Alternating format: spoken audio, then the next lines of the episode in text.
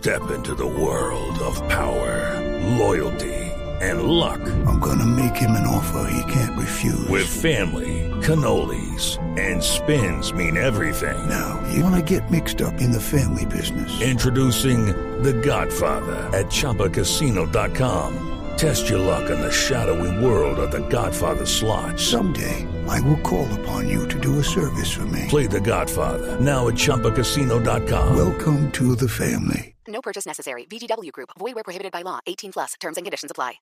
Tecnología, innovación, avance, descripción, términos, aplicación, uso. Todo lo que se inventó o está por inventarse está en la nube. Aquí comienza la nube. Tecnología e innovación en el lenguaje que todos entienden.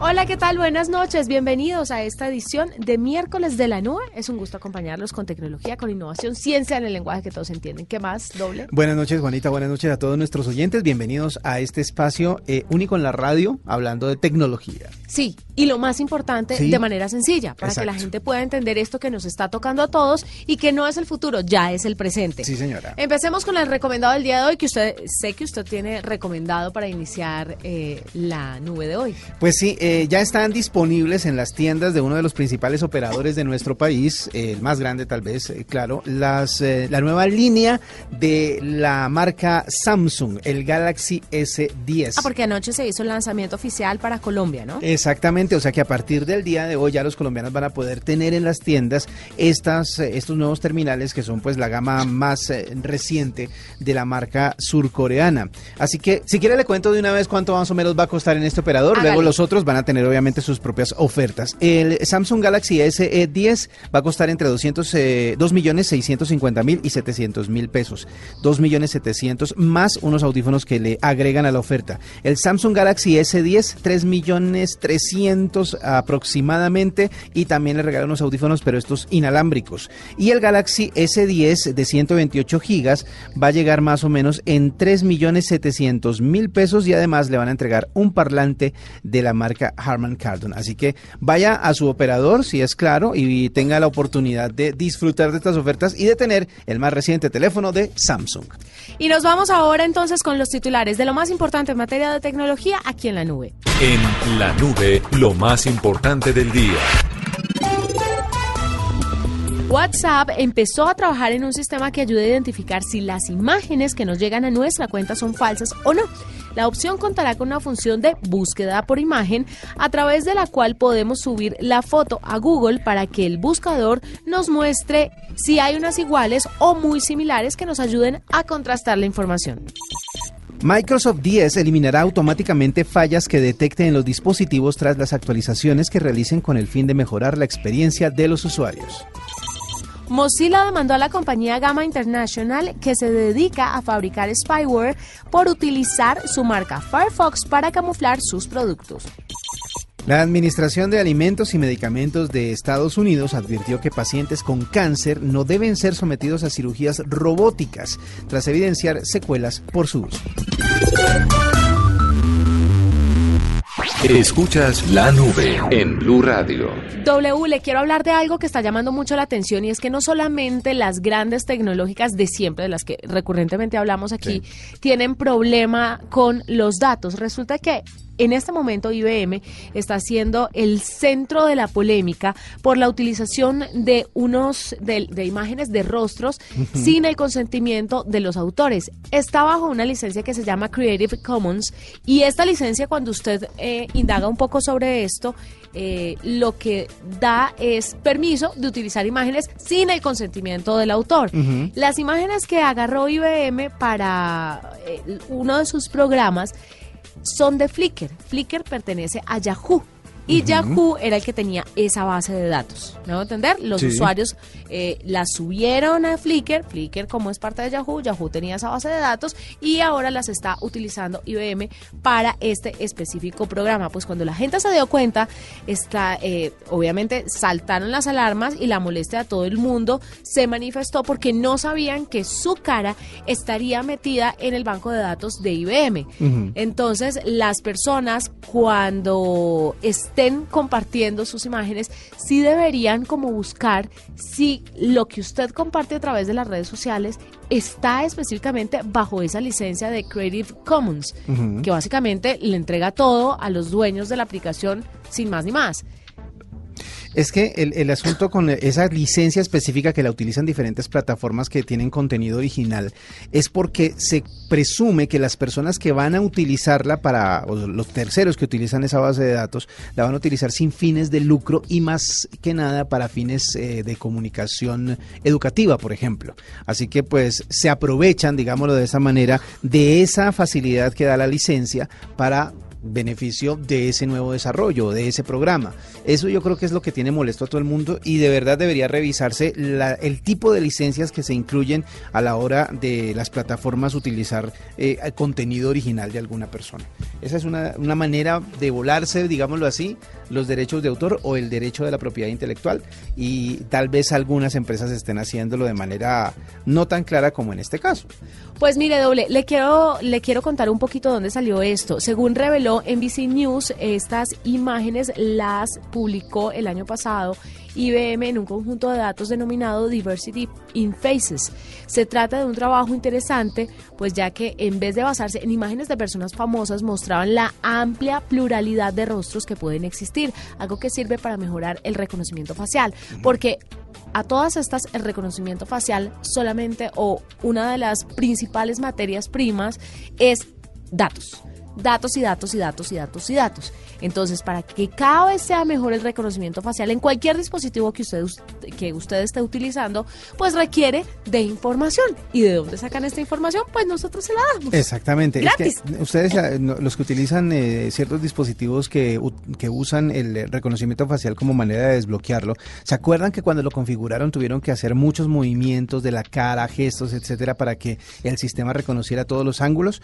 Pues este tipo de aplicaciones o de programas lo que hace es tomar bases de datos como esta, en donde las fotos no son todas así como de frente, sino que utiliza muchísimas, a muchísimos ángulos para poder alimentarse. Lo que usted dice es cierto. Los datos son lo más importante. Y son lo más importantes, son lo más importante para que el reconocimiento facial no esté inclinado hacia un tipo de perfil o persona. Ahí es cuando siempre hablamos del caucásico, del mono, oje azul, ta, ta, ta. Necesitan personas de todos los colores y sabores y perfiles para que pueda reconocer cualquier tipo de aparato o cualquier tipo de sistema efectivamente el rostro de cualquier persona. Las imágenes, como le decía, no fueron recopiladas directamente por IBM, sino por Yahoo. En concreto, el set de rostros se encuentra bajo una base de datos específica que tiene un número pues que no, no les interesa a ustedes, eh, un conjunto de 99.2 millones de fotos mm. con licencia que Sí, la, la Creative, Commons, creada por Yahoo, quien, recordemos, es dueño de la, de la propia Flickr. Flickr es una red social que pues ahora no es tan popular, pero llegó a ser muy importante para fotógrafos específicamente. Sí, era, era digamos que donde los fotógrafos recurrían para no solo almacenar y compartir las imágenes, sino también para eh, utilizarlas bajo ese tipo de licencia. Mire, yo creería para todos los que usan Flickr de pronto y están pensando si su cara está en la base de datos de IBM, yo pienso que IBM es una empresa seria y que tal vez no vaya a entrar a, negociar de más con esa información, aunque ellos hacen este tipo de reconocimiento facial eh, para vendérselo a, a terceros, ¿no? Pero lo que realmente llama la atención de esta noticia y a lo que y esto para qué le sirve a las personas esta noticia que les estamos dando es que usted esté muy atento a esta licencia Creative Commons. Esta licencia le da permiso a la red social de que utilice su información sin tener que pedirle permiso a usted. Esto empezó en 2016 con las regulaciones que existen en Estados Unidos y luego se fue actualizando y ya hay una Creative Commons eh, a nivel internacional. Entonces esto aplica para todos los lados. Exacto. Entonces leamos la letra menuda. Exacto, y aceptemos únicamente lo que sepamos que queremos compartir. Exactamente. Escuchas la nube en Blue Radio. Bueno, yo le cambio el tema a esta hora para contarle algo acerca de redes sociales. Y por estos días, créame que Twitter está haciendo de todo para poder recuperar eh, la popularidad que tuvo en alguna época. Ayer le contaba acerca del podcast, pero hoy le cuento de una nueva de modalidad de, uso de Twitter que están implementando en la más reciente versión. Puede que usted no la tenga todavía, vaya chequeando las actualizaciones porque en cualquier momento le puede aparecer. Y es que usted puede poner tweets parecidos en su imagen a las historias de Instagram. No están tratando de copiar las historias de Instagram, bueno, digamos lo que de pronto aparentemente podría pensarse, pero no son mensajes que se borren a las 24 horas ni vayan en un lugar especial, etcétera, etcétera. No, son tweets normales. ¿Cuál es la diferencia? Que ahora van a ser imágenes. Si usted quiere poner un tweet con una imagen en este momento, lo que hace es que le da a escribir y ahí aparece la camarita o aparece que si es en vivo, etcétera, etcétera, y usted va, eso está embebido dentro de el momento en el que va a escribir el tweet. Ahora lo que va a pasar es que si usted desliza desde el timeline la pantalla hacia la derecha, va a aparecerle una cámara. Haga de cuenta como cuando usted va a publicar una nueva historia en Instagram. Esa cámara, eh, usted toma la foto y cuando la toma le puede agregar lo mismo, stickers, eh, ubicación, encue- eh, ¿cómo se llama? Eh, usuarios, o sea, tags, o también hashtags, etcétera. Y cuando ya la tenga lista, le da publicar y le va a aparecer como una fotografía en el timeline. Eso va a hacer que parezca, digámoslo así, un, un- un- algo- un Insta Story? como un Insta Story, pero es un tweet. Y ahí se va a quedar dentro de su timeline y, de Y los no que lo sigan. necesito escribirle un texto. No, si quiere escríbalo como lo escribiría en una story, ¿sí? Es, es básicamente, es parecido al asunto, es como un ambiente parecido al story, pero es una nueva manera que están, eh, digámoslo así, probando para poner tweets. Así que de- no se sorprenda si en su timeline no solo le aparece un tweet normal con una foto, sino que le aparece eso que pareciera una Insta Story. No sé si me agregue un valor este esta herramienta, no no la herramienta, sino este ejercicio específico, pero el hecho de que quieran innovar en la forma de tuitear sí me parece muy valioso. Esa es la, eso es, a eso era lo que me quería referir al principio. Ayer estábamos hablando de formas de utilizarlo. En este momento están hablando de formas de verlo. Ya no se va a ver los tweets común y corriente con el texto encima, los links o los hashtags que usted le pone en color azul y debajo la foto. No, va a aparecer una foto con todos los hashtags, con todos los eh, tags, con los adhesivos que usted le quiera pegar a lo Instant Story y ahí le va a aparecer en la mitad de su timeline. Es una nueva manera de ver la red y eso es posible que atraiga otra vez a los usuarios que como usted decía nos hemos vuelto pasivos en la red simplemente leyendo, leyendo y mirando qué tuitea la gente, pero que obviamente para algunos círculos sigue siendo importante. Están buscando renacer. Vamos a ver si lo, les funciona. Como el ave fénix. Como el Twitter Fénix. Arroba la nube blue. Arroba blue radio com. Síguenos en Twitter y conéctate con la información de la nube. W, imagínese que nos hemos contactado con los bomberos de Cali porque al día en tecnología están. Sí. y queremos saber de qué forma. Por eso estamos a esta hora hablando con el capitán Roberto Duque o hablaremos con el capitán Roberto Duque que nos va a contar cómo la tecnología ayuda a los bomberos, de qué manera. Bienvenido a la nube, capitán. ¿Qué tal, Wilson? Buenas noches, ¿cómo están? Muy contentos de tenerlo y cuéntenos cómo la tecnología les está ayudando a apagar incendios y otras cositas. A ver, ver, les cuento. eh, ya empezamos en fase operativa un proyecto que veníamos trabajando desde el año pasado y que consiste en la utilización de una plataforma eh, que nos permite manejar nuestras emergencias. Esa plataforma es utilizada por cerca de 3.500 bomberos, principalmente de Estados Unidos, y Cali sería el primer cuerpo de bomberos a nivel de Sudamérica que estaría utilizando este tipo de herramientas tecnológicas. Bueno, eh, muchas veces se ha hablado acerca de la de la falta que hace de que, eh, digamos, eh, movimientos o estamentos o, o agremiaciones eh, voluntarias como son los bomberos eh, tengan como acceso a esa tecnología por temas de presupuesto, por temas de, actualización, etcétera, etcétera, y se piensa más en temas más operativos. Hablemos de las máquinas, hablemos de los eh, instrumentos con los que ustedes trabajan, pero ¿cómo optimiza esta plataforma el trabajo del día a día del, cuerpo de bomberos? A ver, lo, lo que la plataforma me permite a mí es administrar los recursos eh, que tengo disponibles para atender una emergencia. Puedo conocer en tiempo real eh, dónde tengo ubicados los recursos, qué está haciendo cada uno, digamos, de estos vehículos, dónde los tengo que ubicar para poder tener un mejor, una mejor maniobra. Si requiero eh, por lo menos ubicación de hidrante, la plataforma me dice dónde tengo ubicado el hidrante más cercano, La plataforma me permite también cuando voy hacia una emergencia ubicar la ruta más, digamos, más rápida para llegar al sitio. Me permite también identificar si, si el, digamos, el sitio donde está presentando el incidente tiene algún tipo de información, planos, identificación de riesgo, me permite, previo, digamos, a llegar al sitio de, la emergencia, conocer la situación. Esta plataforma está amarrada a todo lo que es Google Earth, está amarrado a Waze, está amarrado a una serie de programas que lo que me permite es tener información como comandante de un incidente para poder manejar todos mis recursos para tener una efectiva, digámoslo, maniobra o una efectiva eh, control de la emergencia. Claro, capitán, le quiero preguntar, le quiero hacer una pregunta para luego entrar a la otra que, que me parece un poco más eh, importante. ¿Cuál es el promedio de edad de los bomberos en Cali? El promedio de edad de los bomberos en Cali, estamos hablando cerca de unos 34 años, 33, 34 años. Y todos están perfectos con la tecnología y la han aceptado de una forma sencilla o de pronto los que están de vieja data eh, son un poco más resistentes y qué tipo de entrenamiento se les hace o qué tipo de capacitación para que puedan utilizar estas herramientas porque usted sabe que los asuntos tecnológicos bueno no muchas veces tienen que ver con la edad pero hay gente que es un poco más resistente que otra. Qué capacitación qué anécdotas tiene de personas que no hayan entendido esta esta nueva herramienta la facilidad que ofrece la tecnología y qué han hecho para, para salir de esto? A ver, eh, toda esta nueva plataforma la han recibido con muy buena, ha sido muy bien aceptada, la gente ha tenido todo un proceso de entrenamiento y formación eh, por parte de instructores americanos, por parte de personal que, digamos, que, que maneja este tipo de plataformas digámosle que la implementación hemos, hemos podido percibir algunas dificultades, pero las cuales han sido superadas.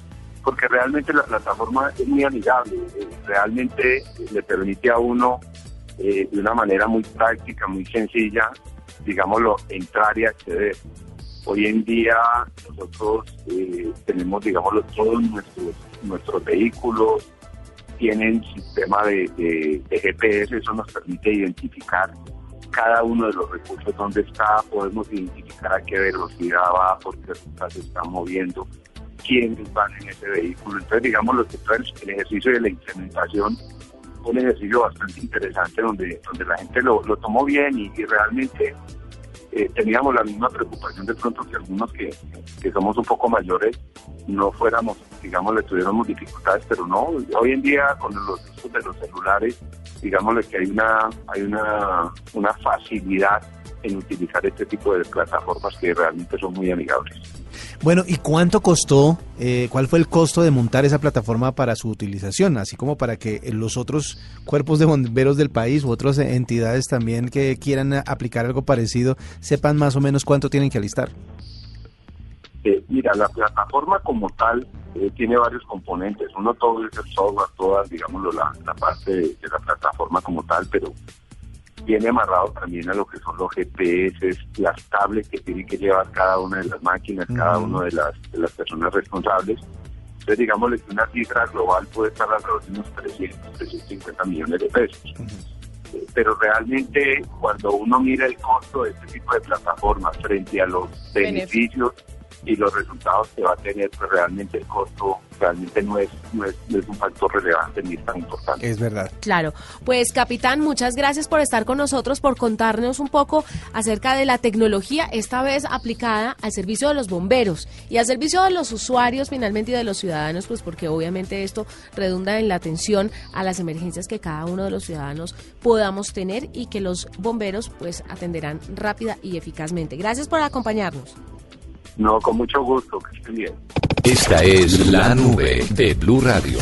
Bueno, ya a esta hora en la nube queremos compartirles información muy importante a ustedes, nuestros oyentes. Por eso está con nosotros Camilo Reina, él es vicepresidente de Mercadeo y Transformación Digital del Grupo Éxito, a quien le preguntamos de una vez cuáles son las novedades tecnológicas que tiene el Grupo Éxito. En este momento estamos lanzando las aplicaciones de Éxito y Carulla. Son dos aplicaciones pensadas en reducir la fricción de nuestros clientes y poderles ofrecer nuestros productos y servicios cuando quieran en el momento que quieran. Las aplicaciones tienen dos momentos de uso. Dentro del almacén, donde tienen servicios como descuentos personalizados pueden pedir el turno de caja express, pues no tienen que hacer fila a la salida. Y por el otro lado tenemos ya la venta de los productos desde la aplicación donde se los podemos o despachar a su casa o que los recojan en los almacenes. ¿Cuáles son los beneficios para los clientes? Las aplicaciones tienen una capa de inteligencia artificial que va a ir cada vez recomendando los productos que la gente podría comprar dependiendo de sus gustos y preferencias. Estas aplicaciones se van a ir desarrollando en la medida que vayamos aprendiendo más de ese usuario. Es Camilo Reina, el vicepresidente de Mercadeo y Transformación Digital del Grupo Éxito a esta hora aquí en la nube. Esta es la nube de Blue Radio. Hay varias noticias que hacen referencia a Apple eh, por estos días. La primera es que el 25 de marzo van a hacer un lanzamiento. Todo el mundo espera que hagan el lanzamiento de un servicio de streaming de video y contenido original, tipo D2, Amazon y Netflix. ¿Cuántos van? Famosos, grandes, de grandes compañías. Va Amazon, va Netflix, Apple se está metiendo el tema, Disney avisó que ya venía con lo mismo. Claro, HBO, Eh, DirecTV, también YouTube TV. DirecTV eh, en Estados Unidos tiene, tiene el mismo Me sistema. pregunto Hulu de quién es. Porque Hulu puede ser la marca de un grande tecnológico, No. pero no, no tengo claro de quién es. Hulu es de un consorcio de grandes estudios de los Estados Unidos. Ya le voy a decir cuáles, pero entre, lo- entre ellos está Fox. Es un consorcio de estudios que se unieron para crear esa plataforma. Justamente viendo el potencial que había, en vez de entregarle su contenido a terceros, pues ellos tienen el propio y lo han generado desde toda la vida, entonces hacerla. A propósito de unirse para dar una platica a los grandes de Internet, en estos días leía una noticia sobre Ashton Kutcher. Ujú. ¿Sabe quién es? Sí, claro. el de- famoso actor de Hollywood que no ha tenido un éxito, pues es famoso porque es el niño lindo de Hollywood. Y yo creo que después del efecto mariposa no ha tenido una, una película realmente relevante. Después de eso, pues hizo comedias románticas, Claro, tipo amigos con derechos. Vuelvo y, eso. te pregunto, Sí, sí, sí. una película así como... relevante, que uno diga, "Guau", no. relevante, no. Puede que no le haya pegado a las películas, pero este tipo tiene un olfato para los negocios y para las tecnológicas. Sí, es Pues cierto. estaba leyendo que se unió con un ex agente, eh, con un, digámoslo, como una especie de manager que tenía Madonna y se pusieron a invertir en Uber, en Spotify, pero desde hace años, cuando estaban empezando.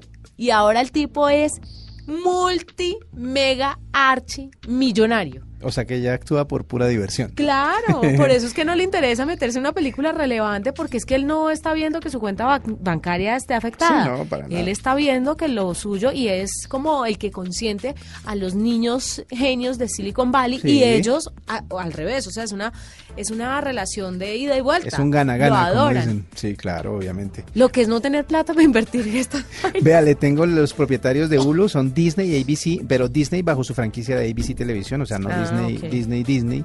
NBC, Fox, lo que le decía, y Turner, los de TNT.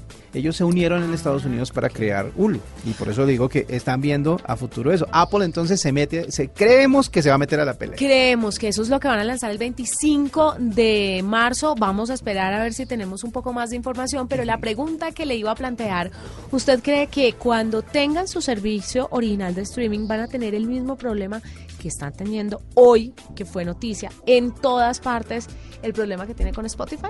Yo creo que sí, yo creo que sí porque ellos tienden a hacer, a hacer esas prácticas en todos los niveles. Y para que la gente entienda de qué estamos hablando, resulta que Spotify ante la Unión Europea presentó una demanda antimonopolio contra Apple. Acusan a la empresa de la, marza- de la manzana de prácticas monopólicas y de inhibir la competencia cuando eh, se trata de streaming de contenidos musicales, en este caso, pues Sí. porque es el negocio de Spotify. Ellos enumeran cuatro puntos que, obviamente, se entiende por qué están metiendo la demanda. O sea, el respaldo de su demanda son estos cuatro puntos. Primero, que Apple requiere que ciertas aplicaciones paguen 30% de cuota por utilizar su sistema de pago eh, Apple Pay, por ejemplo, como requisito. Sí. Uber y otras aplicaciones no lo pagan. Ya, o sea, eh, en este caso están hablando no solo de ellos, sino de muchas aplicaciones que se ven metidas en ese rollo. Sí. Obviamente ellos deben ser de los que tienen que pagar esa cuenta. Exactamente. Si ellos deciden no, no pagarlo, Apple dificulta que Spotify se comunique con los usuarios a través de sus equipos, ni siquiera por correo electrónico. Esto, ¿en qué se ve reflejado? En que los usuarios que son Apple, pero que son usuarios de Spotify, no van a poder recibir ofertas y otro tipo de comunicaciones que son importantes. Tercer punto, para contratar servicio premium, para renovarlo y demás, eh, no se puede hacer desde la aplicación, sino a través del PC. Bueno, pero eso eso lo pueden hacer los que usan iPhone, ¿verdad? O sea, es decir, eh, eh, ah, perdón, ¿Los que usan usuarios, Android? no, disculpe, eso es eh, eh, los que usan otras plataformas tipo Apple Music, o sea, eso sí lo pueden hacer, pero no lo pueden hacer específicamente con Spotify. Ajá, además de bloquear actualizaciones de errores que mejoran el servicio. Esto es gravísimo. Sí, claro. Y cuarto, Apple no da acceso a Spotify en todos los dispositivos del usuario. No está disponible en el HomePod, por ejemplo, que es el parlante de, de Apple, Sí. que estará disponible en Estados Unidos, no aquí en Colombia. Por ejemplo, no deja que esté Spotify para reproducirse. Pero además es muy difícil o se dificulta que Siri pueda reproducir bien eh, una lista de música de esta aplicación de Spotify. Bueno, entonces tienen ¿Por bases- qué? Para los que no entienden, pues Apple tiene su servicio de música que se, llame, se llama Apple, Apple Music. Music. Entonces la pregunta para todos ustedes, si ustedes son dueños del negocio y tienen su Apple Music, pero ven que Spotify les está pisando la manguera, ustedes como, como digamos que se ponen en los zapatos de los dueños de Apple, ¿harían esto o les parece desleal? Cuéntenos a través de arroba la nube blue en Twitter, arroba W2009 y arroba Juanita Kremer. ¿Qué opina? Nos encontramos mañana con más tecnología e innovación en el lenguaje que todos entienden. Chao.